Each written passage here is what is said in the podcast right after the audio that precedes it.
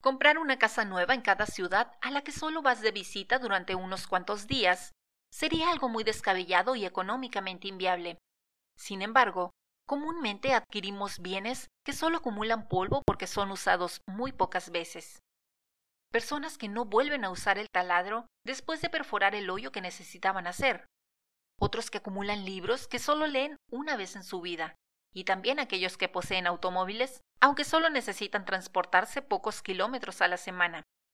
Estos son claros ejemplos de consumismo, un fenómeno social que durante décadas impulsó el crecimiento económico de muchas naciones pero que ahora se ha vuelto poco rentable para las empresas, costosos para los consumidores e insostenible para el ambiente.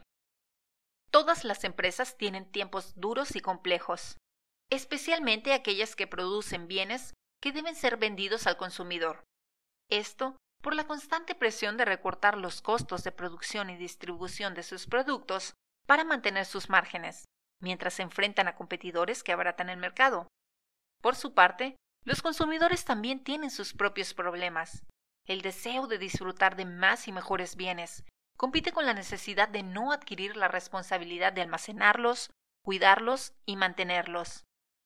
Los costos de propiedad son cada vez más obvios y en cada vez más mercados la gente prefiere la conveniencia sobre todo lo demás. Por último, la sociedad se enfrenta a las complicaciones provocadas por el consumismo, cambio ambiental, sobreexplotación y contaminación. Si queremos un futuro donde las empresas puedan ser más rentables y los consumidores puedan disfrutar de más y mejores productos y servicios sin impactar negativamente en el ambiente, es necesario transformar la manera de hacer negocios. Afortunadamente, gracias a la tecnología y al modelo de Maya, todo esto está cambiando.